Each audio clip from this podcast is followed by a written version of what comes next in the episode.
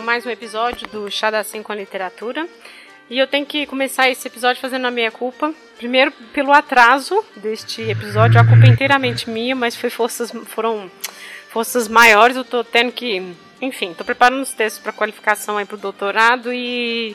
Então, até dezembro, provavelmente os episódios todos vão estar um pouco atrasados, né? Então, assim, já adianto para que vocês não me hostilizem aí, enfim, vai demorar. Bom, segundo, que como a gente anunciou lá no Instagram, né, o livro que a gente não o livro, na verdade, assim, a temática, né, que a gente decidiu discutir este mês é sobre o Rei Arthur, né, e as suas 500 milhões de, de versões. E quem veio para conversar com a gente hoje é a Lilian. E a Lilian já esteve aqui antes, em outros episódios, né? A gente gravou em 2016 o do Amor e Outros Demônios, do Gabo, e gravamos também. Ixi, é... A menina dos fósforos. Né? É, isso mesmo, Natal. Do ano passado a gente gravou o conto do Christian Andersen. Mas, enfim, não tinha melhor pessoa para a gente discutir aqui Rei Arthur do que a Lilian. A Lilian, bom, a gente se conhece há quase 15 anos já. E, enfim, a vida dela toda ela leu sobre o Rei Arthur, né? Então ela é a pessoa indicada para participar aqui com a gente hoje. Então, Lilian, conte-nos também para quem está ouvindo, né? De onde veio esse furor do rei Arthur? Porque até onde eu me lembro, para mim, eu lembro de ouvir falar sobre Uther, quando a minha irmã, a minha irmã mais velha, que leu, né, As Brumas de Avalon, e falou que queria dar o nome pro filho dela de Uther. E aí eu lembro que, enfim, a gente até fazia piada disso lá em casa e tudo, mas foi aí o meu primeiro contato. E você, conte aí. Mas sabe que depois que você falou isso, depois eu fiquei pensando que eu também gostava de Uther como nome. É. Só que não, não, funciona muito, né? Porque não. senão todo mundo ia ficar chamando de útero, coitado. Isso, isso mesmo. Não, não é muito. É, no português acho que não ia ficar muito legal. Mas é um nome legal. É, então. Mas, é, mas assim, é, para ser muito sincera, não, acho que eu sei. Não, eu falei, eu ia falar que eu não sei de onde que veio, mas veio das Brumas de Avalon. É não, que eu tinha me esquecido. Veio das Brumas de Avalon, que eu comecei a ler. Acho que, né, você também começou uhum. com as uhum. Brumas de Avalon. Sim. E tem muitos anos isso, acho que deve ter uns 20 anos isso que eu, que Nossa, eu li as Brumas. Pois é, acho que eu também. Pois é. Eu tinha uns 13 anos. Né? e e o negócio das brumas é que era difícil de achar o livro. Uhum. Né? Não sei se para você foi fácil, mas para mim foi super difícil. Então tinha toda essa coisa, né, da, da, da jovem, a jovem mística, as magias todas. É. E a dificuldade de achar o livro, então acho que isso contribuiu ainda para aumentar todo o mistério ao redor da história. E aí, dali fui, fui lendo, fui lendo. Nunca parou. Foi só, nunca parei. Exatamente. É, acho que minha irmã comprou no sebo também. Assim, já comprou Foi, é. usado os três, são três, né? São quatro. São quatro, é. Comprou os quatro livros e aí depois que eu fui ler e tudo, mas. Apesar de que depois eu fiquei pensando que a gente provavelmente já devia ter assistido filme, sabe? Já devia ver desenho animado, porque assim, essa ideia já estava já em muitos lugares, né? Assim. Mas é. talvez assim, de ler, de leitura mesmo, foi Brumas. Sim. Acho é. que Brumas abriu os caminhos para muita gente com o Rei Arthur, eu acho. É, acho que sim. Bom, gente, então assim, a questão do, do Arthur é porque são nove séculos de história, de temática, né? A matéria da Bretanha. Então, o que a gente vai tentar fazer nesse episódio é uma conversa mesmo sobre aquilo que a gente já leu, sobre fonte histórica, sobre literatura, né? Assim, como que tá hoje, enfim, porque são muitas são muitas obras, são muitos filmes, são muitas referências, né? Então assim, a gente vai tentar mais ou menos fazer isso, né? E aí, é... ah, é, esqueci de perguntar também sobre a sua pesquisa, né? Porque até então, antes de, de pensar nesse episódio, né, de começar a pesquisar para, eu não tinha pensado numa relação com a sua pesquisa. Aí depois que eu falei, gente, é uma boa pergunta para fazer para Lilian durante o episódio. Se você quiser falar um pouco dela, inclusive, para quem está ouvindo. É, sim, bom, na verdade foi a minha essa paixão pelo rei Arthur que me motivou a, a seguir essa linha de pesquisa que eu sigo hoje, que é de cristianização e como posso falar? E a, a mistura entre cristianismo e paganismo no, no período da, da Antiguidade Tardia e da Alta Idade Média. Uhum. E foi, foi lendo Rei Arthur, porque na verdade, o, o, que seria né, o Arthur histórico, ele é ali do século século V, século VI, mais ou menos, né? Uhum. Que é o período de maior expansão do, do, do cristianismo no, no continente europeu. E foi lendo uma das, uma das adaptações, uma das, das versões do Rei Arthur, que eu fiquei muito intrigada com esse período, que é a adaptação do, do Bernard Cornwell, que a gente vai falar depois, né? Uhum. Que ele faz essa. É, ele conta a história do Arthur nesse período, mas ele o, o foco dele é essa a luta entre cristianismo e paganismo. Então, o velho e o novo, o Merlin que representava o, o paganismo e que ele faz de tudo para tentar manter as tradições, para tentar manter a religião, e aquele bispo horroroso que tem, né? Mas a gente vai falar é. depois. Representando o cristianismo. Então foi lendo, na verdade, essa, esse livro que eu fiquei com vontade de, de saber mais sobre esse período. Então foi Arthur também me, me trouxe aqui. Influenciando os doutorados. é, pois é. é. Bom, então tá. Vamos começar então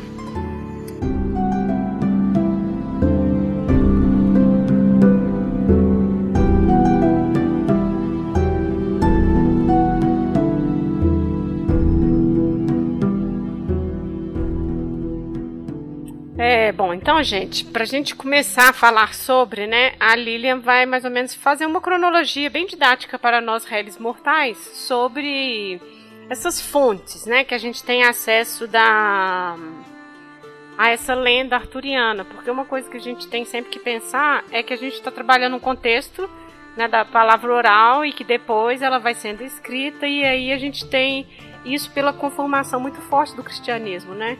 Acho que isso que ela já começou a falar desse desse embate, né, de cristianismo e paganismo, ao mesmo tempo também é uma dinâmica que a gente vai vendo nessa obra, né, assim, pela própria escrita desses monges, desses autores, né? Então, só para a gente poder situar a obra, né, ao longo do, desses nove séculos, né, que a gente não vai dar conta de falar dessas obras todas, mas eu acho que os primórdios é interessante da gente saber, porque as pesquisas historiográficas estão sempre tentando achar isso que você chamou de Arthur histórico, né? Então acho que é legal a gente fazer isso. É, pois é, então tem essa o Arthur histórico é toda toda uma questão, né? Uhum. Todo um, um século de discussão tentar achar esse Arthur histórico, porque você colocou como livro né, de referência para o episódio o, o, a história dos reis da Bretanha do, do Geoffrey de Monmouth, que é de 1136.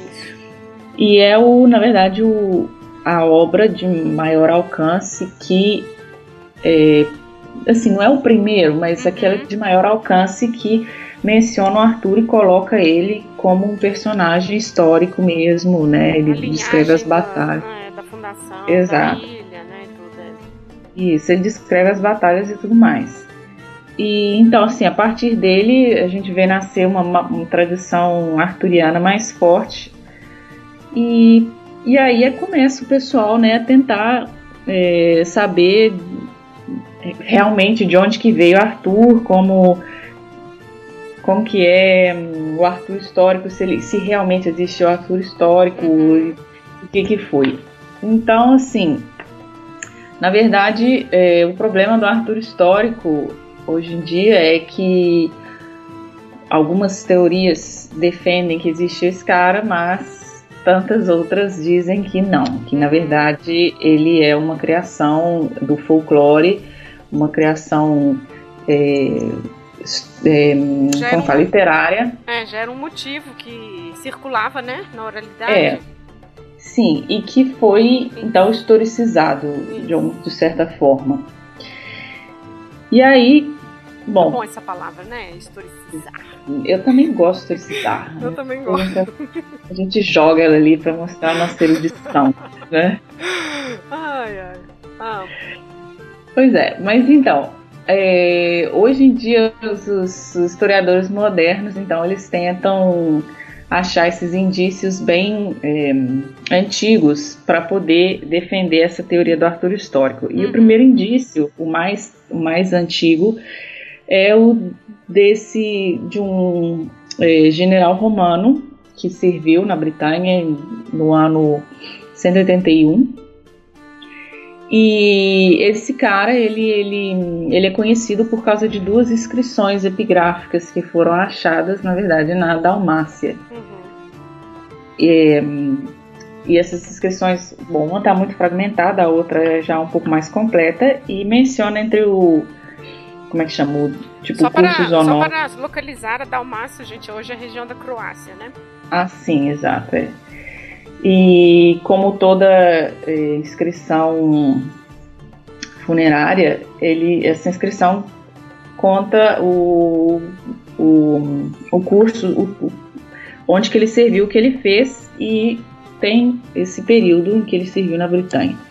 E qual que é a sacada desse cara? Porque o nome dele é Lúcio Artorius Castus. E aí o pessoal vê o Artorius e fala: Artorius, Arthur, ele estava lá na Britânia no século II, então ele é o nosso cara.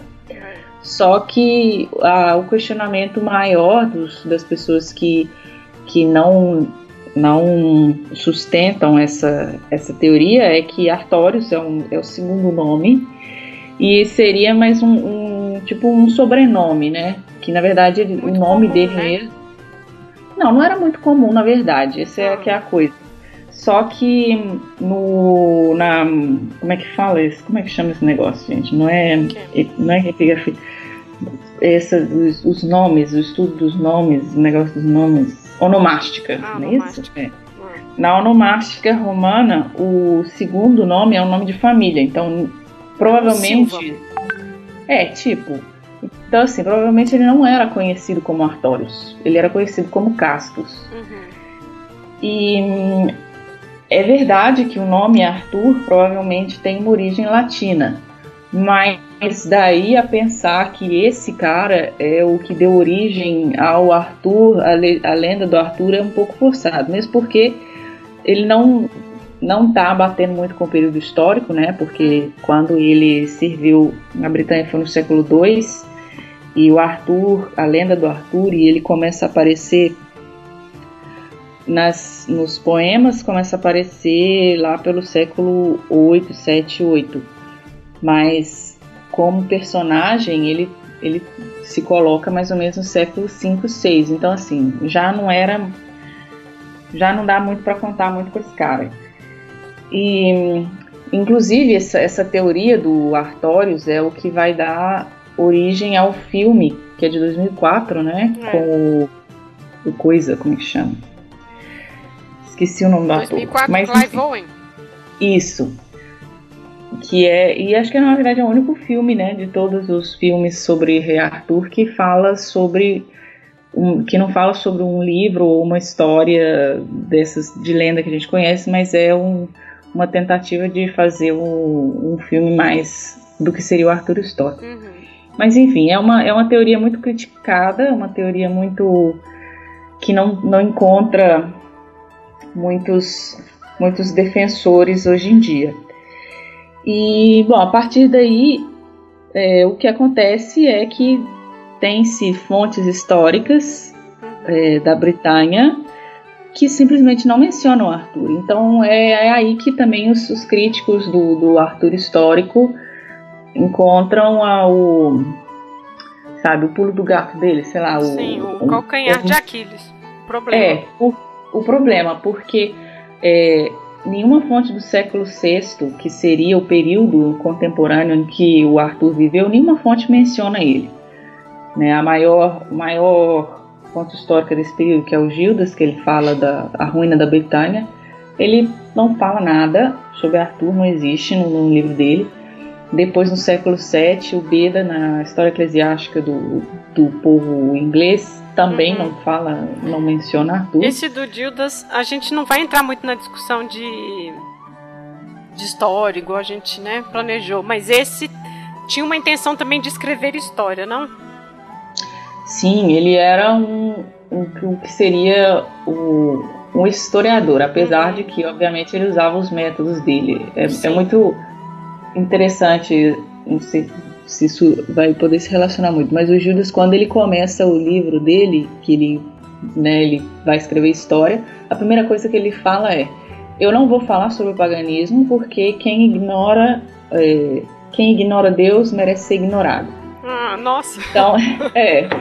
Então ele começa a escrever na história dele no século VI, que, bom, o cristianismo já estava na, né, na Britânia há um bom tempo, mas uhum. não era ainda a religião da maioria. E ele simplesmente resolve que ele não vai falar sobre isso, e então ele deixa de fora um, um, um sei lá, um bom pedaço de, de, de, de, de, coisas, né? Você ia usar caralhada, né? não, eu não, ia, eu não sei o que eu ia usar, porque eu, eu, eu, eu me dou conta. Vai falar no palavrão, depois eu corto. Não, é porque eu tenho que ser muito sincera, eu não, eu não, não tenho palavras. Você está perdendo as palavras em português, amiga. Eu tô perdendo as palavras, eu fico, gente, que palavra que eu vou usar? Eu não, não. sei. Ainda mais porque agora eu só falo português com o neném, né? Eu tenho um neném, gente. É, então. E aí, então, assim, não é que eu fico fazendo, explicando os sistemas máximos da astrofísica para ele. Então, ai, ai, muito bom. Então eu não uso palavra nem linguagem erudita. E aí eu acabo que eu fico sem. É sem saber o que dizer e como. Não, mas, mas eu enfim. acho que esse livro dele é interessante, porque a gente não, como a gente não tem tempo para fazer essa discussão, acho que é interessante porque nesse momento é, pode causar estranhamento o fato de que essas histórias né, são conformadas como história, né? E elas têm dragão, tem gigante, tem magia. E isso não é um problema para essas pessoas, né? Isso são, é um sistema de pensamento que era estruturado em cima disso. E isso estava ok, sabe? Assim. Então, Sim. né, acho que isso é uma coisa que a gente tem que falar, porque ali a gente está no momento que a gente tem é, um exercício né, erudito e que a gente está soldando ali mito e história. E, isso, e os dois caminham juntos. Isso não tem problema nenhum, sabe? Não quer dizer estranhamento, não quer dizer que é fantasia. Né? Ele sentou falando que vai escrever história e vai deixar os pagãos de fora. Ele está fazendo um exercício histórico, né? Assim. Sim, com certeza. E é, e é, justamente por isso que também, né, na história dele, a gente não encontra nada de, de esquisito, né? Uhum. De, de, de, fadas e essas coisas, porque é uma escolha dele. Ele falou, olha, isso. eu não vou falar sobre isso. É. Não vou falar sobre isso porque... Não é nem porque ele não acredite. Ele né, fez uma opção de não falar sobre, né? É. Sim. Mas, enfim, ele poderia ter falado de Arthur se ele quisesse, ou pelo menos se ele soubesse, mas é. não está presente na história, não está presente na história dele. No século VIII tem essa história dos britânicos, que é o autor anônimo, ou não anônimo, mas assim, se perdeu o, o autor, e ele é conhecido não como Nenius, que é esse Zé Ninguém. E nessa história dele, ele lista 12 batalhas com Arthur tomando parte nessas batalhas, né, contra os saxões. Então depois, quando o Geoffrey lá no século XII ele vai escrever a história dele, ele usa essa, esse Nênios e essa história como fonte dele. E bom, então a partir daí é só mesmo o Geoffrey lá no século XII que que vai falar desse Arthur como um personagem histórico, né? Nesse, num livro de história com a pretensão de escrever história, porque a gente tem vê Arthur também em poemas épicos. Mas aí, né, é aquela discussão. se o poema pode ser usado como história, se o poema tem pretensão de história, é, mas a gente não vai entrar nessa discussão agora. É. Bom, mas esse livro do Jeffrey, então, como a Lilian falou, ele que teve que vai mais influenciar né, as, as, as leituras posteriores. Né? Ele era um monge galês e a publicação é de 1738. E é isso, ele faz lá desde dos assentamentos de Brutos de Troia, vai passando por Enéas e tudo mais, né? Júlio César, vai passar por tudo. E o Arthur tá no meio dessa história, né? E é ele, né, assim, essa conformação dele em história que vão ter os elementos comuns que a gente conhece da lenda arturiana, né? Que é o Merlin, que vai ser esse profeta, o pai dele, o Uther, vai ter a Guinevere, né, que é a esposa. Então, assim, Camelot, os, os elementos óbvios que persistiram até o século XXI já estão nessa obra dele aí, né? Sim. E, bom, o legal também dessa obra é que eu acho que ela populariza esse mito que já que bom não sei se era já muito difundido mas populariza o mito de Arthur e transforma ele mesmo num herói nacional né? É. ele vira o, o herói o como falam o personagem é, o protetor folclórico da Bretanha da, da Bretanha é. E eu acho que também da obra dele, para mim, né? Depois de, de ler assim, fica bem forte para mim a coisa do cristianismo engolindo o paganismo, assim, tentando, né? Porque para mim eu vejo traços muito, enfim, com essa coisa do de Jesus mesmo, sabe? Do retorno, de que vai salvar dos inimigos, né? Assim, toda a vida de, enfim, acho que essa é uma versão que fica bem forte assim, esses, esses contornos cristãos, sabe? Sim, do sofrimento da pessoa para ser uma pessoa melhor. Aí é todas aquelas batalhas, aquela. Enfim, acho que é um pouco. Já dá para perceber aí. Acho que depois vai ficar pior no romance de corte e tudo. Mas acho que aí nesse já dá para perceber um pouco já esse, essa cristianização. Sim, sim. E, bom, inclusive depois então deles, né, a partir do uhum. século XII, o Arthur ele vai aparecer em genealogia, em história, uhum. saga, poema e tudo mais. E, e aí ele começa também a incorporar é, um monte de, de mitos e de lendas que também já circulavam, não sei se anteriormente a ele ou contemporaneamente, mas uhum. ele vai ser esse o Arthur, o, a, a lenda do Arthur e o o mito do Arthur ele vai acabar virando um pau para toda a obra ali é. no, na Bretanha, porque vai servir como, como exemplo de, do, da virtude religiosa, da virtude do, do cavaleiro, da virtude dos, dos reis, né? E, e ele é um personagem também que ele é, ele é, como fala, é compósito, tem essa fala, né? Composto? Compósito? É, que ele, não, Lilian. É, não sei. não, porque ele atrai, ah. ele atrai para si características de, de várias histórias de vários personagens, né? É, então, como que fala isso? Nossa, compósito é italiano? Sabe que eu não sei? Pode ser. Uai, deixa eu vou procurar é. no, Google, no Google Translate aqui, o compósito. Bom, mas enfim, ele, ele é um personagem que vai aglutinar. Aglutinar hum. existe, né? Ah, existe. É, então, ele vai aglutinar composto em é italiano. É. Composto, aqui tá falando que é composto, ele é composto. é heterogêneo, ele é multiforme. Isso, ele é esse personagem que ele vai, né, ser o espelho de, de, de dos, dos melhores valores Sim. que se poderia ter, né, vira um herói nacional e, e eu acho que também é por isso que ele vira um dos personagens, se não o personagem, sei lá, só depois de Jesus, é. o personagem mais famoso e mais versátil né, da história ocidental. Porque é. o Rei Arthur está em tudo quanto é canto, em tudo quanto é lugar, em, tudo quanto é jeito. É. E acho também por causa da própria. É, bom, no caso, né, do livro do Geoffrey, né? Porque assim, é um monge, ele está escrevendo essa história, né? Tem um forte caráter é, moralizante, né? Assim, é, essa coisa cristã de, enfim, de educar as normas, sabe? De educar a vida do, do cristão, né? Então, assim, olha que bom exemplo esse cara, esse rei, sabe? Olha como que ele é valente, tem bons princípios, né? Então, essa coisa muito moralizante do cristianismo casa com esse personagem que é o exemplo, né? Assim, ele é como você disse, né, o pau para toda obra, né? Então acho que ele encaixa um pouco nessa narrativa, que é de história, mas que tem esse caráter moralizante, né? Sim. Então, porque na França a gente vai ter a Matière de Bretanha, né, esse tema, esse lendário todo, ele vai ser muito ele vai ser escrito pelo Chrétien de Troyes, que é um poeta e um trovador do século XII, e, bom, enfim, esses nomes medievais é isso, né? O cristão de Troyes, da cidade e tal, né? É a Lívia do Fonte Grande, a Lilian Lilian de Verona, né? Essas coisas. Então sabe-se pouco sobre a vida dele, mas ele escreveu cinco romances desse ciclo arturiano, né? É, e acho que talvez o mais conhecido dele seja o Lancelot, né? O Cavaleiro da Charrete e tudo.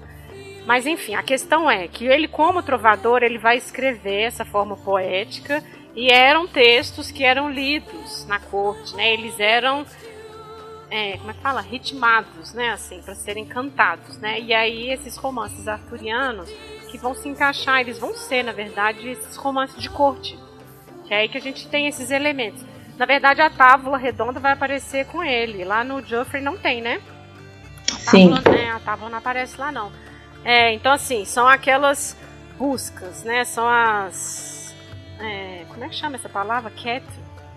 É, tipo, um cavaleiro ele sai numa missão. Não é missão que a gente fala, uma aventura, enfim.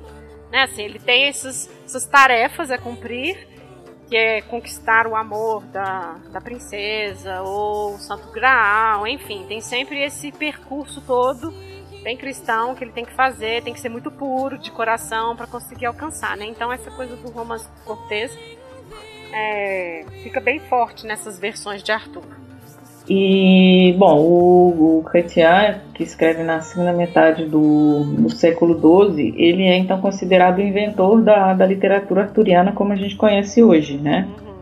Porque ele introduz né, essa coisa da, da tábua redonda e conta a história do Lancelot também, né, do adultério, ele, na verdade, inclusive, ele é o primeiro a, a falar sobre o, o, o, romance adúltero da, da Guinevere e do Lancelot. Seria a, o Graal na, na história uhum. no ciclo arturiano. Sim. Você ia falar das mulheres, alguma coisa assim. Das mulheres?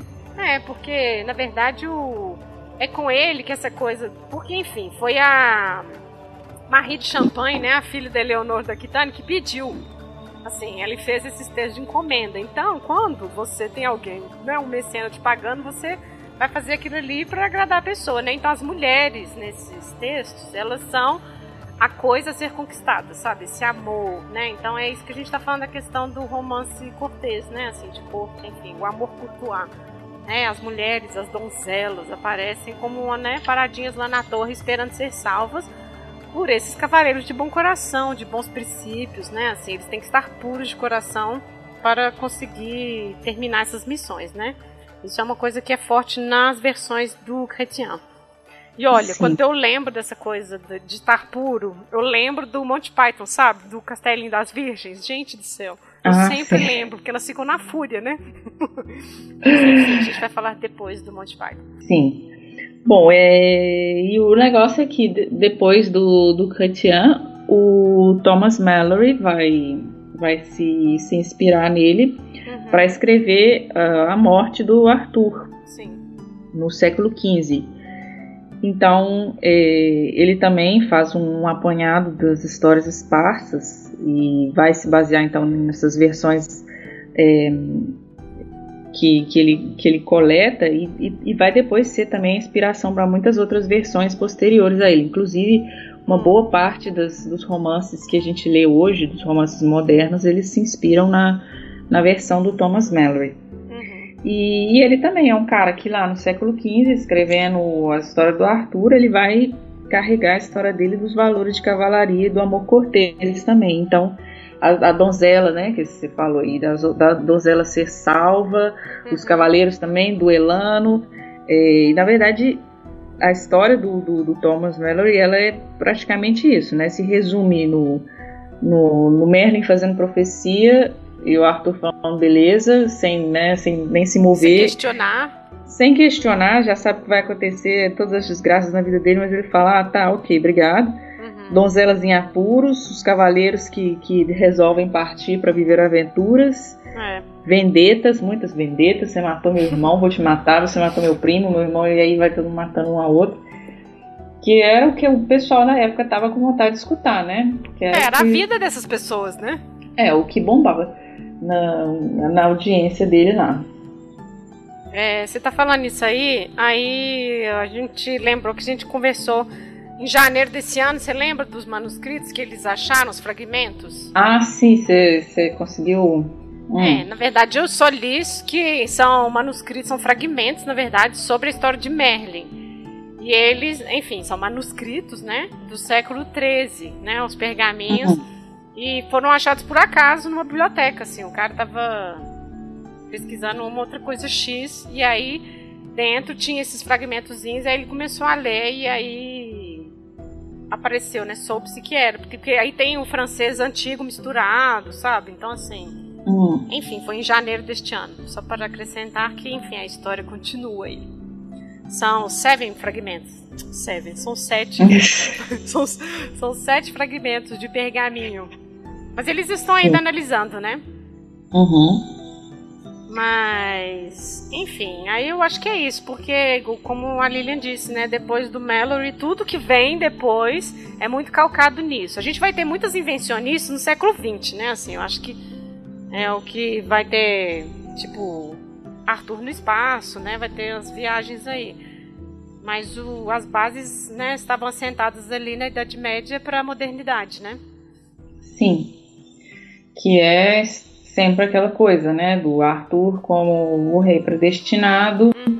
o rei fruto de um daquele relacionamento meio estranho, né, do Uther com a com a Igraine. E defensor do território contra os invasores. É. E que vai retornar, né? A lenda. E sim, é. Inclusive essa, essa, essa coisa do Arthur messiânico é hum. uma coisa também que vem né, desse período. É, desse, obviamente desse período medieval, mas que é muito também carregado dessa, desse valor religioso, né? É.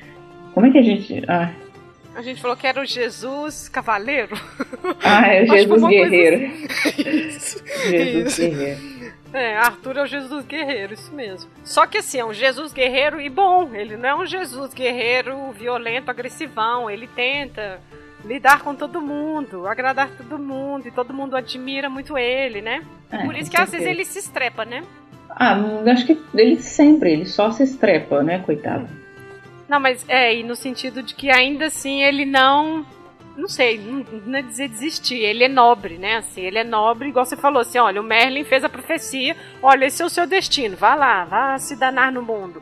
E ele aceita, sabe, esse valor da resignação cristã, né? Assim, tá bom, eu vou lá sabendo que vai dar tudo errado, vou ser traído e tudo mais, né? Então, assim, tem um pouco isso, né? Sim, sim. Bom, então vamos então para o século XX. A gente vai dar só um pulo de uns 400 anos. Pode ser? Sim.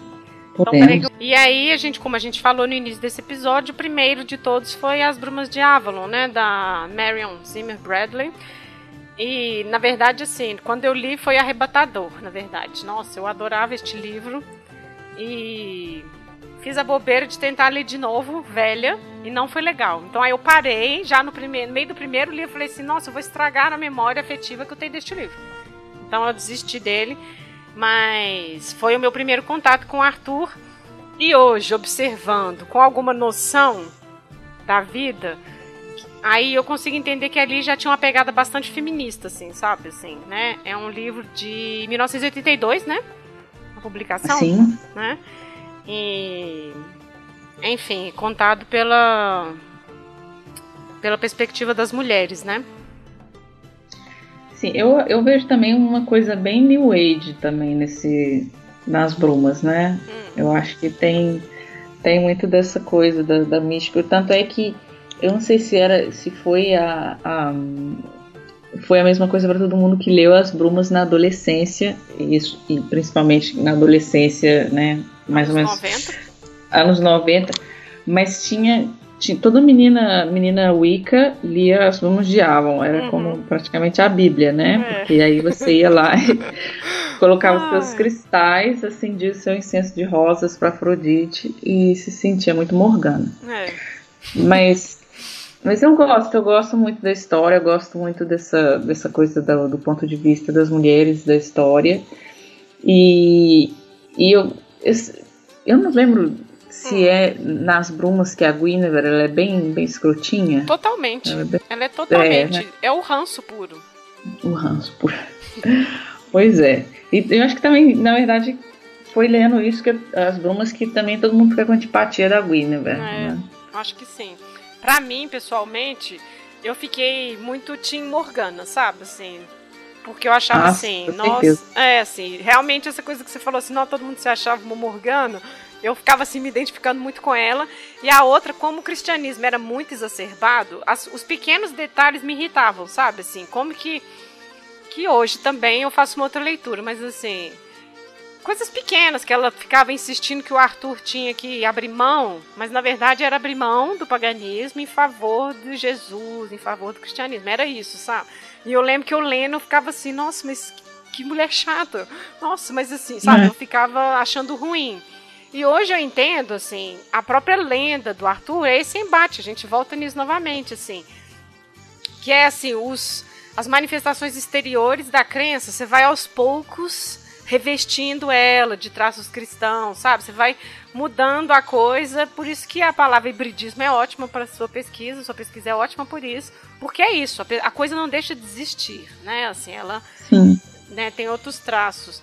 Sei lá, tipo, ele tinha o, o estandarte dele lá de urso, né? Que era o, enfim, era o símbolo dele. Ah, vamos pôr um estandarte branco aqui de Jesus e tudo. Então tinha essas coisas assim, que no livro que eu ia percebendo assim, que, enfim, hoje eu faço essa leitura, né? Mas na época eu só entendi, nossa, ela é uma esposa chata, sabe? Assim. Ah, com certeza. Mas é.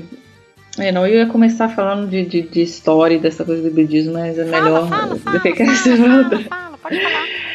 Não, porque o, o negócio do, do, do hibridismo é, é que também aquela coisa, né, que você, que você viu lá o, o Jean, Claude o Smith. Jean-Claude Schmitt, que ele É. fala, né, que nada sobrevive, porque o, é o Não, fala hibridismo é direito, essa senão vai confundir. Nada sobrevive é ótimo. Não quer dizer Não, que é. é uma, uma sobrevivência, né? Isso, que quando uma coisa, quando uma, uma crença, quando um, sei lá, um, um jeito de, de fazer as coisas. É, uma, uma É, crença persiste, né? esse- Talvez. Não, é porque quando, quando tem esse, essa mudança, né, essa sobreposição de, de, de coisas, porque que eu, que eu, eu não queria falar de, de religião, porque é uma coisa que vale para qualquer coisa, né? Uhum. Sei lá, é, há- hábitos sociais, é, sei lá, posturas, filosofias, práticas. políticas, posturas práticas. Então, assim, quando uma prática suplanta a outra, o que fica dessa da prática que, que não que não é aquela, aquela mais corrente não é uma sobrevivência, porque Uhum. né, o que ele fala não é que as coisas sobrevivem como se fosse lá, um animal agonizante que você É. tem que estar lá ajudando para sobreviver. As coisas que se mantêm é porque elas são funcionais. Uhum. Então, se algumas sentido, coisas. né? Exato, se algumas coisas ainda existem, é por causa da funcionalidade delas. Se as coisas não existem, é simplesmente porque elas não servem mais, Isso. né? Uhum. Aquele tipo de crença, aquele tipo, ou aquelas coisas que no passado faziam sentido, ou que eram importantes, ou que, né, não, não, não, não fazem mais sentido, não são mais importantes. E é por isso que elas, né, entre aspas, morrem. Isso é muito legal, Então, nossa.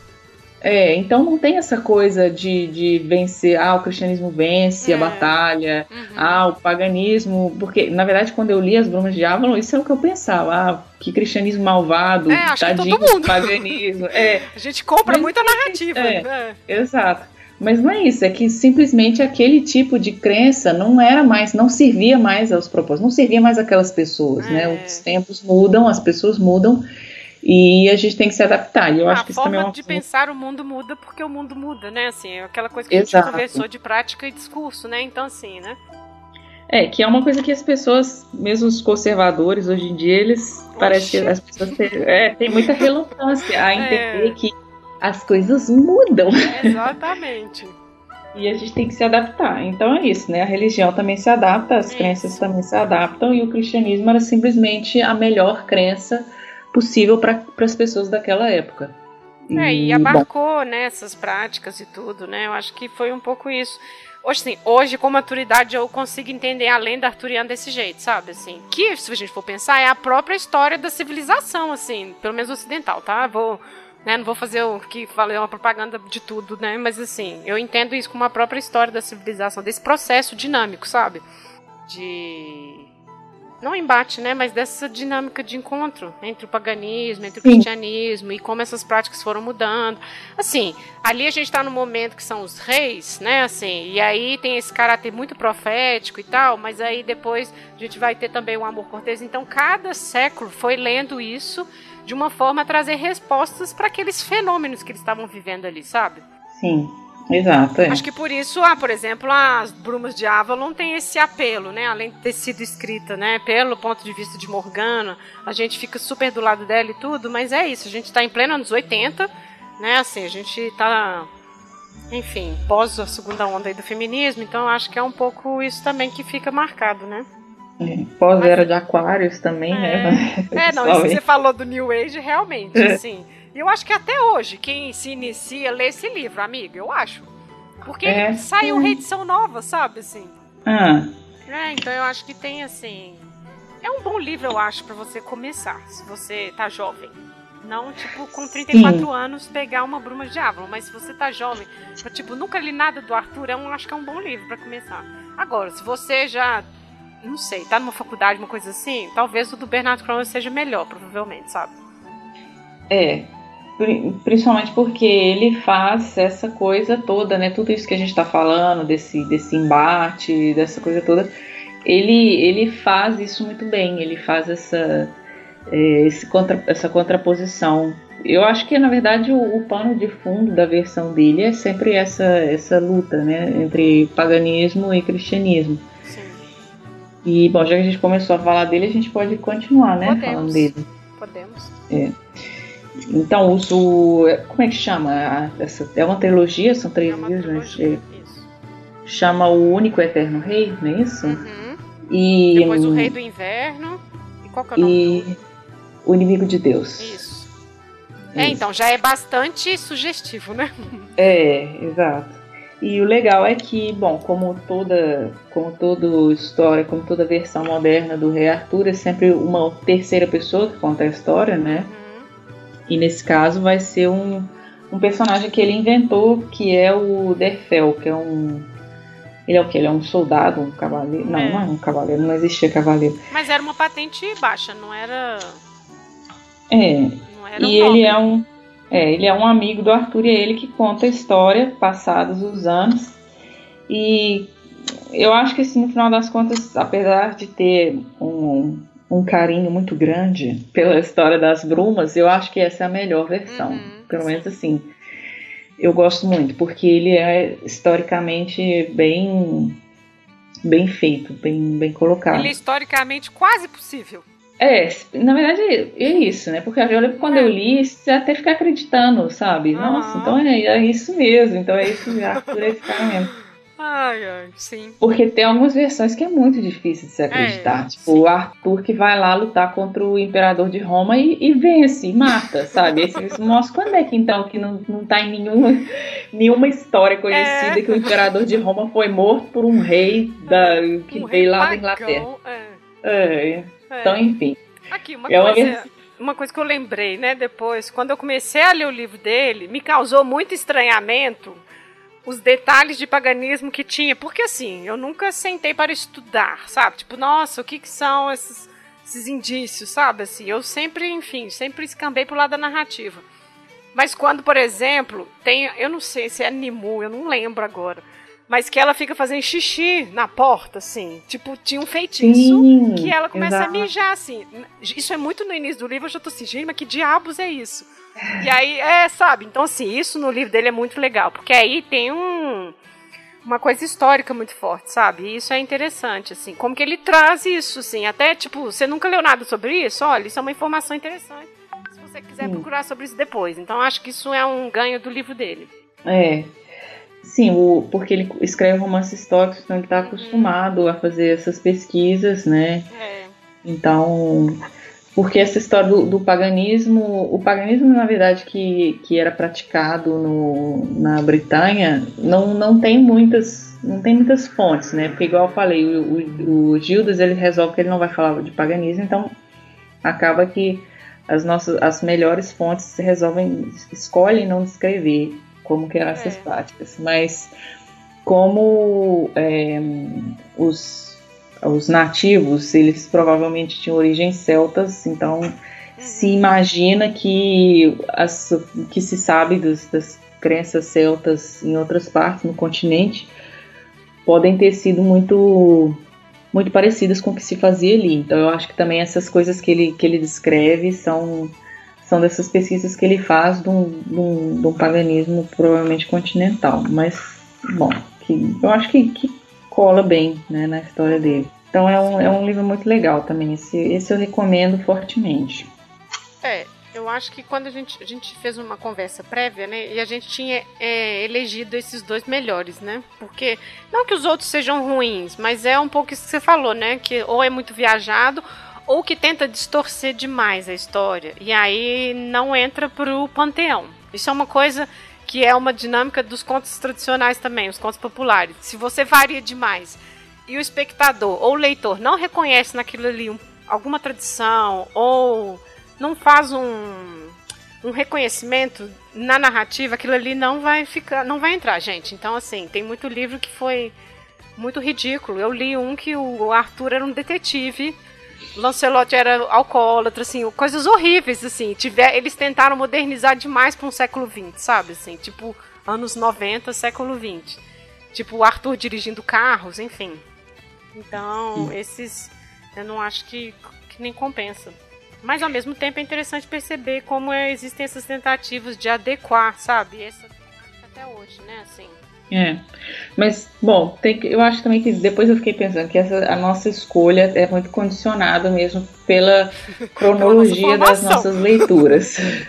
ah, é. Não, pela nossa formação, mas também pela cronologia, porque é. recentemente eu li a versão da Mary Stuart, né? Que ela ah, começou. Que é, que ela começou a publicar nos anos 70, são quatro livros da, da saga arturiana dela.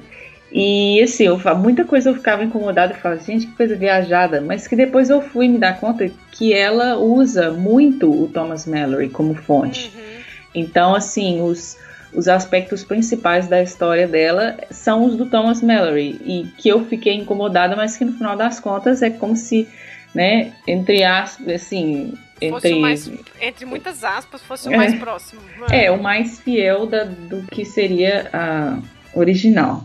Uhum. Mas, é, bom, legal da, da, dessa versão dela é que os três primeiros livros são é, narrados pelo Merlin. Então, é o ponto de vista do Merlin. Então, na verdade, ela começa com a história do Merlin, né? O nascimento dele, ele como é, ele criança, e, então eu achei isso legal porque é, mais ou menos ela fala que não é a história do Arthur, que mesmo as vitórias, mesmo as conquistas, ou o personagem que é o Arthur, é tudo graças ao Merlin. Que o, o herói mesmo seria o Merlin. Então eu achei uhum. isso, eu gostei, eu achei isso legal da história dela. Então, esses, esses livros então, ela publicou nos anos, na década de 70, né, o primeiro em 1970, depois 73, 79 e o último livro da saga, que ela publicou já, obviamente, nos anos 80, é, é uma. É, muda completamente, porque é uma a história do ponto de vista do Mordred, que seria o uhum. filho bastardo do, do Arthur. É, só que ela muda completamente. Pelo menos o que eu imagino que era o cânone da, do, do personagem Mordred, que o Mordred sempre foi, pelo menos nas versões que eu li, o, o, um personagem muito mal, né? E é. na verdade o, o, a queda e a morte do Arthur é tudo graças por causa dele. E então ela muda essa coisa, ela conta então a história do ponto de vista do Mordred, então ela não conta a história inteira, é só como se fosse o final da história do Arthur.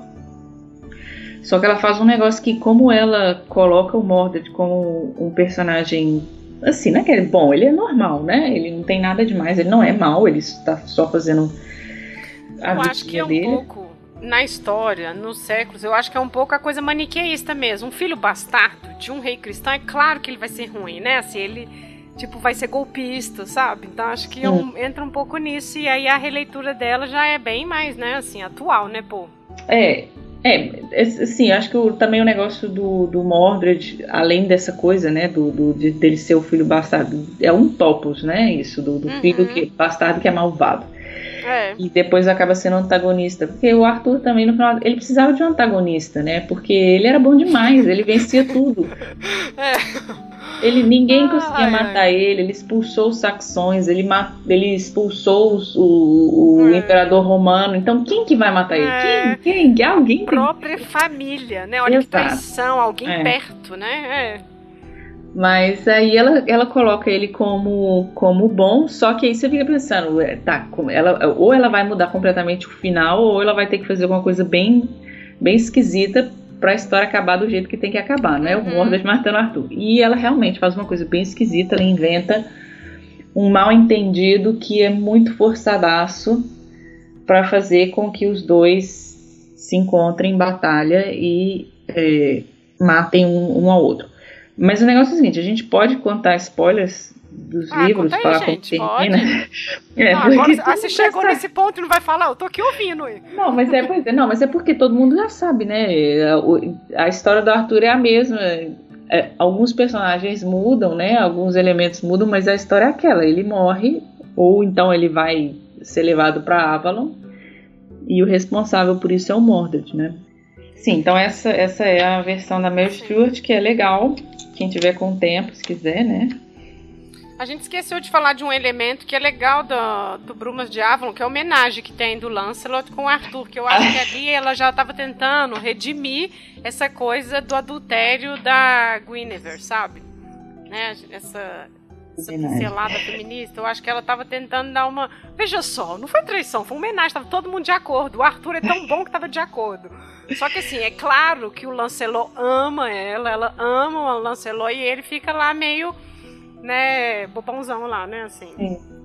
É, uma Mas coisa... eu lembro que eu era muito jovem e eu li e falei assim, será que é isso mesmo que eu estou lendo? Nossa! É, não, acho que todo mundo fica meio assim. Eu também acho que você termina de ler e você fala, não, pera. Aí você volta atrás e lê de novo e fala assim, é. nossa, era isso mesmo. É. É, mas o legal também, uma outra coisa legal do, desse, da versão da Mel Stewart é que não tem Lancelot é, uhum. na versão dela, mas quem faz o papel do Lancelot é um cavaleiro, acho que é o Bedouin, Bedouin uhum. não sei. Esse cara aparece também em várias outras coisas. E o negócio é que o Arthur sempre soube desse do romance entre os dois, mas ele, como ele é esse personagem magnânimo, né? Ele é muito bom, ele é. eu amo minha esposa, eu amo meu amigo e eu sei que eles se amam, então eu vou deixar rolar. Nossa, como ele é desconstruidão, né? ele é super desconstruidão. ai, ai. Bom, nessas que a gente, nessas falas aqui, a gente esqueceu, assim, dos parentescos. Eu não sei se é claro para todo mundo, né? Mas, assim, que a Morgana é irmã do Arthur. E aí o filho bastardo Mordred é justamente com ela, né? Assim, é... Quando você falou do Merlin, o papel que ela dá pro Merlin, eu lembrei de um de um cara da teoria literária, na verdade, assim, o Paul Zunthor. Ele era um suíço e ele trabalhava com lenda arturiana. E aí tem o lance do Merlin ser filho do diabo, né? Aí entra lá na minha pesquisa, gente. Mas é a questão de, tipo assim, o mundo era de Jesus, né? O mundo é de Deus. E aí o diabo estava furioso. Tipo, nossa, como que eu vou conseguir dominar ali? Então é isso. Quando a gente fala a questão do cristão, a própria narrativa já tem isso, né? E aí o diabo fecunda uma mulher e aí nasce Merlin. E como ele é filho do diabo, ele é mágico, né? Ele é mago, ele tem esses poderes e tudo. E aí ele resolve ser bom, na verdade. Não, ele não quer destruir o mundo, ele vai servir a um rei bom e tudo, e por isso que ele tem essa coisa da profecia, porque é o diabo quem tem esse poder também de ver além, né, e tudo. E depois é ele que também vai ensinar a Viviane, né, a fazer magia, a Senhora do Lago. A Viviane também é uma, uma personagem que eu gosto muito. Na verdade, eu sou suspeita, porque eu gosto das mulheres que têm poderes mágicos, né? Assim, a Morgana, a Viviane. Então, assim, já sou suspeita para isso.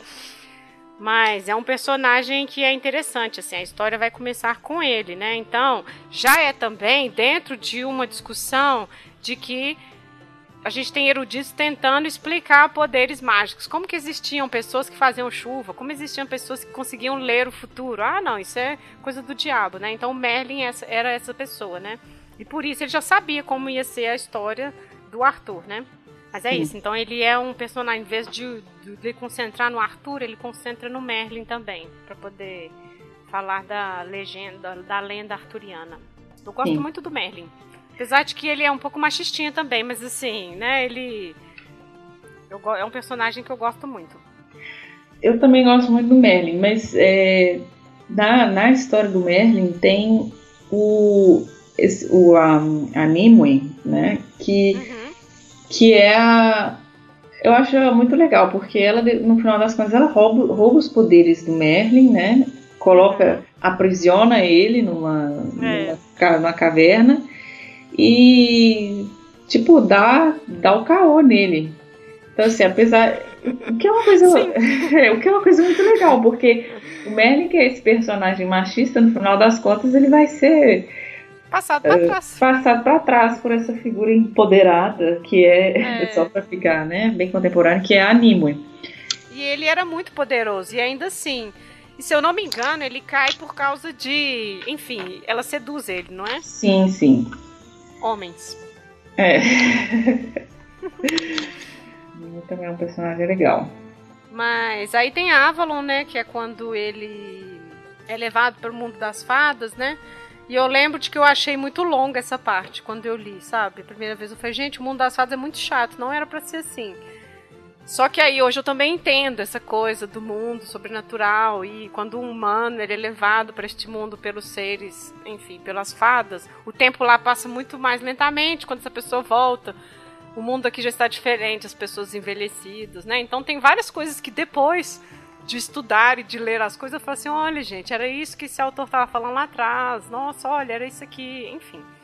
Aí eu fiquei é. depois lembrando disso, sabe? Mas é uma pena porque eu não vou conseguir ler de novo isso, assim, sem ficar com preguiça do livro. Mas aí vai pelo trabalho da memória, daquilo que eu consigo lembrar, sabe, de quando eu li adolescente. Sim. Avalon também é um, um desses elementos que são que já estavam ali circulando e que vai ser apropriado, uhum. né, pela, é. pela pelo ciclo arturiano. Bem, mais Nossa, outras tem, versões.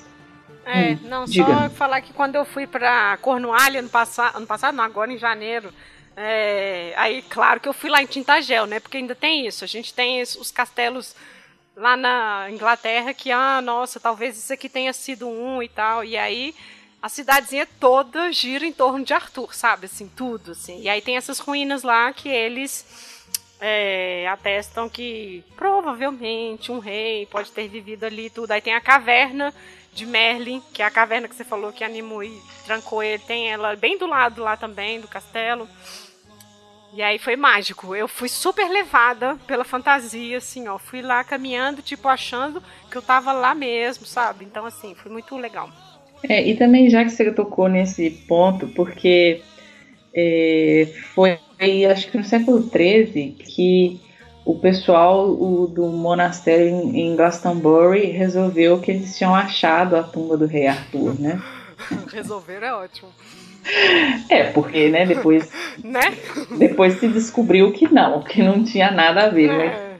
É. Então tem também esses é, lugares. É um, é um esforço, né, né, de fundamentar, né? Gente, olha, a gente achou esse vestígio, então é real. Sim. Na verdade, é agora você está falando da tumba dele, tem o lance da floresta de Broceliande, né? Não? Porque eu acho que na França eles têm isso. Ah, não, é o Merlin que está enterrado lá, supostamente. Ah, nessa. Na Bretanha, na, na floresta de Broceliande. Então, é, você falou do, da tumba de Arthur, mas na verdade é do Merlin. Aí tem isso, e aí o turismo come solto em cima disso aí. É, ó, eu li também a versão do, do Tolkien, que é ah, o, a queda do Arthur, que ele, ele escreveu em 1930, mas foi publicado em 2013 pelo filho dele, porque eh, não é uma obra completa, né? Uma boa parte também dessas coisas que são publicadas hoje em dia do Tolkien hoje em dia, né? Nos últimos ah, é. anos é coisas é. incompletas. E bom, na verdade acho que esse negócio, esse a queda do Arthur é, foi um, sei lá, um exercício do Tolkien de escrever um poema épico. Uhum. E aí ele parte já da última batalha do Arthur, dessa que ele vai para o continente para né, lutar contra o imperador romano. E ah, eu acho que não, tem, não, não, não acrescenta, não, é, não acrescenta ah, é. nada ao, aos, toda essa coisa de, de Arthur. Ao escopo arturiano. É, é só, sei lá, é legal quem, quem gosta de Tolkien, porque você vê ali também muitos elementos que depois vão dar. vão estar tá no, no Senhor dos Anéis. Uhum. Que ele escreveu isso antes. Mas, hum, sim, eu, na verdade, eu li só para dizer que eu li para poder fazer um comentário a respeito é, dele. Mas se você for pensar na obra do Tolkien, faz sentido ele ter escrito sobre, porque ele vai fazer dessas lendas, o Beowulf, sabe? Ah, ele vai atrás, né, assim, dessas Sim. lendas britânicas antigas, né? Então, assim, não é totalmente descolado, apesar de que ele não tenha incorporado novos elementos, ele conformou, né, a lenda, assim, sim. já, né? É, mas é, é bonito. Uhum. É bonito. Então, quem gosta de poemas épicos pode, pode, pode, pode ler. Vai curtir. Ler, né? Pro episódio eu li um, um livro de um, do historiador, do Nicholas Hyken, que é o, o nome do livro aqui, deixa eu, é King Arthur, The Making of the Legend. E é um livro super ótimo que foi publicado no ano passado. Então, assim, tudo que tem de mais moderno sobre a pesquisa do Rei Arthur.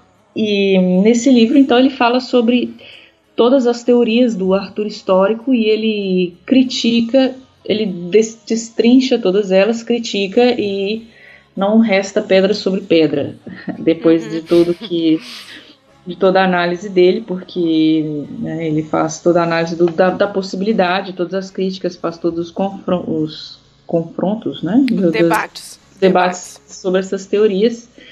Então, assim, é, quem está interessado no Arthur histórico e, e no, no desenvolvimento do, do, Arthur, da lenda do rei Arthur, é, eu acho que é, é a melhor coisa, o melhor livro que tem, né? Principalmente porque é um uhum. livro muito recente, então com certeza tem muita coisa. Eu li várias outras coisas, outros textos também que a gente pode deixar para quem tiver interessado né? como indicação, mas são coisas que provavelmente são teorias que são já um pouco ultrapassadas.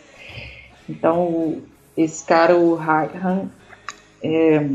Mas em resumo, ele, ele aponta para o quê? A, a hipótese dele, de que não existiu um um Arthur. Exato. Um não personagem histórico, ou uhum. pelo menos não como nós imaginamos, né? Que é, foi uhum. esse cara cheio de. Cheio de, ginga. no coração. Cheio de ginga e malemolência. Uhum. Mas. É, mas que provavelmente foi uma, uma um tentativa. Um, um, não, uma tentativa, né? Uma tentativa? Uma tentativa de de historicizar, essa palavra uhum. que a gente uhum. tanto gosta, um personagem que já fazia, que fazia parte do, do folclore. Sim, da cultura Sim. popular, né? Exato. Eu acho que eu tendo a concordar com ele também. Assim, não que eu seja uma especialista e já tenha lido bastante, mas porque faz pensar, né, como que uma lenda sobreviveu tantos, né, assim, a tantos séculos dessa forma, né? Mas a gente vai fazendo essa essas análises, né, e a gente pensando nessas lendas dispersas, né, nesse na própria escrita, né, a partir do momento que elas são escritas, elas já se tornam outra coisa, e esse forte acento cristão, né, então assim, é, é aquilo que você falou, né, é um Jesus guerreiro, o Arthur, né, assim, é. é o próprio Jesus guerreiro. Sim. Bom, podemos passar para os filmes? Passemos.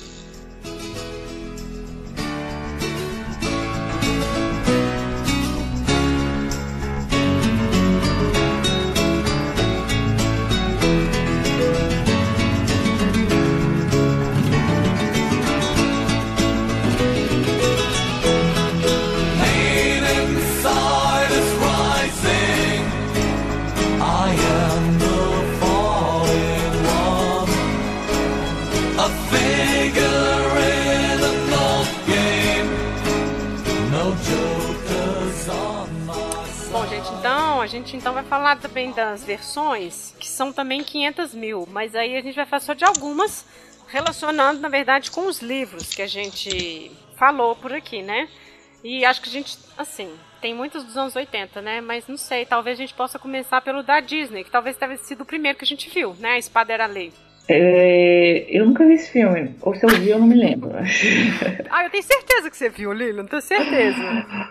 Nossa, não sei. Bom, mas enfim, ele é. Nossa, daquela época que os desenhos eram desenhados à mão, né? Ele é daquela turma de filmes lá dos Aristogatas, do Robin Hood, do. Enfim, Espada Lei, enfim. E aí tem esses elementos aí do. É o Merlin ensinando, preparando o Arthur para ser. se tornar rei. Então o Arthur é uma criancinha franzina, miúda, né? Assim sendo preparada. E olha, agora falando disso, eu lembrei que eu tinha muitas expectativas de ver ele grande no filme. E o filme acaba ele criança, obviamente, né? Assim, porque o filme é isso. Mas agora que eu falei isso que eu lembrei. É, esse, na verdade, que não, a gente esqueceu de falar, esse filme, ele é baseado num livro, uhum. que é o livro do T.H. White, eu não sei qual é o nome dele, mas ele é conhecido assim, é. que foi publicado é, em 1938 que na verdade é um, são quatro livros da saga do Arthur. E o primeiro é A Espada na Pedra. E eu li esse e sim, eu, eu lembro de ter pensado que era um livro mais para criança, porque né, tem o Arthur que ele o Merlin transforma ele em formiga, é. depois transforma ele em passarinho, né? Peixe. Um peixe, é. Mas então eles usaram esse livro para se basearam nesse livro para fazer o desenho. Mas a, a história vai, são quatro livros e olha, tem muitos anos eu não lembro quantos desses quatro livros eu li, para ser muito sincera. Uhum. Mas o primeiro, o primeiro eu tenho certeza que eu li. Mas aí depois os outros já não sei. Mas é bonitinho. É. Mas é o filme, o filme eu não lembro de ter assistido não. Nossa, é o Merlin é, vira dragão, enfim, é muito legal porque ele guarda muito dessa coisa da magia, da teoria da magia, sabe, de fazer metamorfose. Enfim, é legal. E a parte que ele tem que estudar, né, assim, porque é isso, né, a magia erudita era de homens, você tem que aprender lendo livros, enquanto a mulher era bruxaria, aprendia de boca a boca, né? Então essas coisas são legais de perceber como que fica, é, enfim, representada. Tem um filme muito ridículo dos anos 80 que eu adorava, que era o Camelot, né? E aí. Esse ele nem vale a pena ver, mas é só porque é uma memória afetiva. O Merlin é careca, é muito, ele é muito esquisito. Trilha sonora, assim, é incompatível com uma, uma imagem romântica de, de, de, Idade Média que o filme quer passar, né? Enfim, esse também é tipo de sessão da tarde. A gente assistia de sessão da tarde, inclusive. Depois tem aquele do é, Lancelot, que é com o Sean Connery. Richard Gere. É. é, Sean é o rei Arthur idoso, enquanto a esposa dele, a Guinevere, é jovem, né? É, eu acho que esse filme foi o, acho que foi o primeiro que eu assisti de, de temática de rei Arthur. Rei Arthur? Ah, tá. É. E eu lembro que era uma coisa que eu ficava também um pouco inconformada, que o, eles colocam o herói do filme é o Lancelot, né? Uhum, o Richard Gere com aquela cara dele de Richard Gere.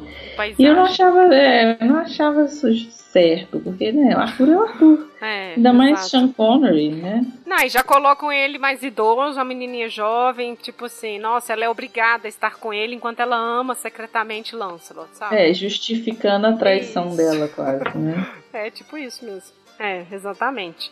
Em 75 a gente tem o Monty Python e o Santo Grau, que é muito bom. Nossa, isso é muito bom, ele é muito é legal. Ótimo. E, enfim, tem tudo, né? Tem o Monstro da Caverna, tem os camponeses discutindo lá as questões socioeconômicas do seu tempo. É muito bom, nossa, isso é muito interessante. E é a busca pelo Santo Grau, né? Monty Python é ótimo. É.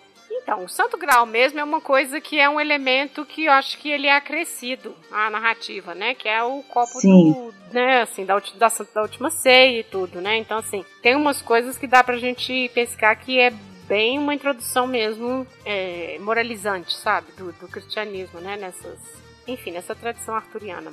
Sim. É, bom, tinha esse dos anos 80 horrível que eu falei. Ah, e depois a gente vai ter, que você começou a falar de 2004, né? Que é o. É que é o filme que é. Na verdade, eu tenho ódio desse filme, eu não gosto. Eu acho ele muito ruim. Assim, eu não gosto, mas. Não sei, talvez ele também retomou o tema pro cinema, sabe? Assim. Foi. Né? Eu lembro que eu, fui. Sim, eu acho que eu fui até no cinema assistir esse filme, porque eu fiquei Nossa. muito emocionada de ter um filme contemporâneo à minha existência uhum. no cinema sobre Rei Arthur. Mas eu também não gosto desse filme, mas é porque eu não gosto da Keira Knightley. Na verdade, eu acho que eu não, eu comecei a não gostar dela nesse filme. Ah, tá. Porque, igual a gente já tinha falado, esse filme ele se baseia na, nessa teoria do Arthur como uhum. o, o general romano. E inclusive a historiadora, agora eu não lembro o nome dela, mas a que é a maior defensora dessa teoria, ela foi é, ela fez com, filme? foi foi consultora ah, para o filme. Uhum. E bom, é, quem quer acreditar no Arthur histórico, esse filme é legal. Mas é, esse, Coloca eles... a Guinevere como uma, uma combatente mesmo, né? Exato, porque na, na verdade assim, eu acho que eles queriam fazer essa coisa de um filme histórico, mas eles tinham que usar algum elemento da história que todo mundo conhece, né? É, sim. Eles não podiam simplesmente jogar um Rei Arthur ali sem nem colocar um Merlin, uma, uma Guinevere, alguma coisa assim. Sim. Então eles colocaram essa Guinevere que, nossa, muito. Essa celta toda pintada de azul, você fica assim, ah, nem até parece. É, eu acho que foi uma, é, foi uma tentativa de ainda colocar assim, veja como os pagãos eram, sabe? Assim, olha, eles se vestiam assim. Só que ela tá usando tipo um top, né? Sim, e também ela é péssima atriz, né? Então, Ai, nem... Como diz as críticas, né? É uma versão que tomou muitas liberdades? É, realmente, muitas é. liberdades. Apesar de ter sido uma coisa com uma pretensão de ser mais histórica, né? Isso. Mas é isso, tem que responder às expectativas do tempo também, né? Tem essas ah, mulheres, né? O empoderamento é. e tudo. Então ela, tipo, o quê? Vou lutar junto do, ao, ao, lado do meu homem, sabe? Sim. Mas assim, não consegue. Mas... Não, é porque eu gosto muito do Clive Owen. Na verdade, talvez eu comecei a gostar dele por causa desse filme. Eu também acho, viu? Ele é, é. muito. Ele é muito. Ele tem cara de homem, né? Muito, né? Muito. é muito virilzão, né? A cara. Nossa. Eu sei lá, eu ah. também acho. Ah. Eu gosto, eu curto. ah. É, não, porque a gente fala que odeia esse filme, mas não consegue ser pior do que o último, o de 2017. Nossa, Exato. sim, que é do Guy Ritchie. E aí, assim, você já vê que realmente, assim, a assinatura do diretor. O Arthur, apesar de ser meio bonitão, ele era para ser bonitão, mas é tão cafona que não, nem, nem assim, não dá nada, sabe? Mas ele é quase um pimp, né? Assim, tipo. É. É, é assim, é uma leitura muito do Guy Ritchie mesmo. É, eu achei bem ruim. Mas assim, esse igual é, o Arthur ele ele serve, né, muitas as muitas leituras. As muitas leituras e ele tá sempre se adaptando e essa coisa, esse filme do Guy Ritchie, ele é eles tentaram fazer um transformar o Arthur num super-herói Marvel, né? ele, ele pega a espada e aí dá um fricutico nele e ele mata 10 pessoas como se fosse o martelo do Thor. Ai, então, assim, foi um modo, uma maneira de tentar trazer o Arthur surfar nessa, nessa moda. Da onda, né? É, surfar nessa moda, nesse. se aproveitar dessa, dessa moda de super-heróis. Hum. Mas eu acho que ele não, não teve muito sucesso nisso não, né? É, e tem aquela coisa também que a gente estava conversando de também uma coisa meio Game of Thrones, sabe? Ah, sim, é. É. Bom, o negócio foi que, né, depois de Game of Thrones o pessoal ficou meio saturado de, de capa espada. Então, acabou que o filme foi, esse filme do reator foi um fiasco, né? É, foi. É, eu não sei, se tivesse lançado talvez uns dois anos antes, talvez ainda pegasse algum desprevenido. Pode ser. É, porque assim, eu acho que deu ruim um pouco por isso também. Bom, mas enfim, não sei se de filme tem coisas mais. Assim, as referências são muitas, né? Assim, nossa. Mas. É farinha, né? É, do, é, farinha é, do espaço. Mas não sei, acho que assim, de clássicos de que a gente foi vendo ao longo da vida são esses, né? É. Acho que sim. Hum, é. Bom, mas então é isso, então. Lilian, vamos passar para as indicações. Você já indicou o livro daquele cara.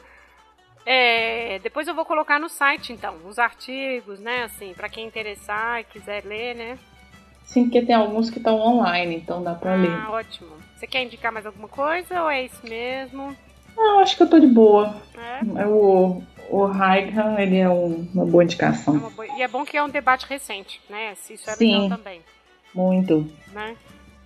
E a gente tá de parabéns, porque esse episódio vai ficar de um tamanho ok. Eu tava com medo de ficar gigante, porque nove séculos de narrativas, a gente, além de não dar conta de fazer, fiquei com medo de ficar enorme. Então, a gente está de parabéns, amiga. Mas agradecer vai. você por ter, enfim, aceitado participar de novo. Ah, não, assim, obrigada. Quer dizer, de nada, né? Mas obrigada porque foi muito legal. Foi super tá. divertido. Então é isso então, pessoal. É, a gente encerra aqui e a gente se vê no final do mês, né? Se eu der conta de já editar o outro. Então é isso. Tchau. Tchau.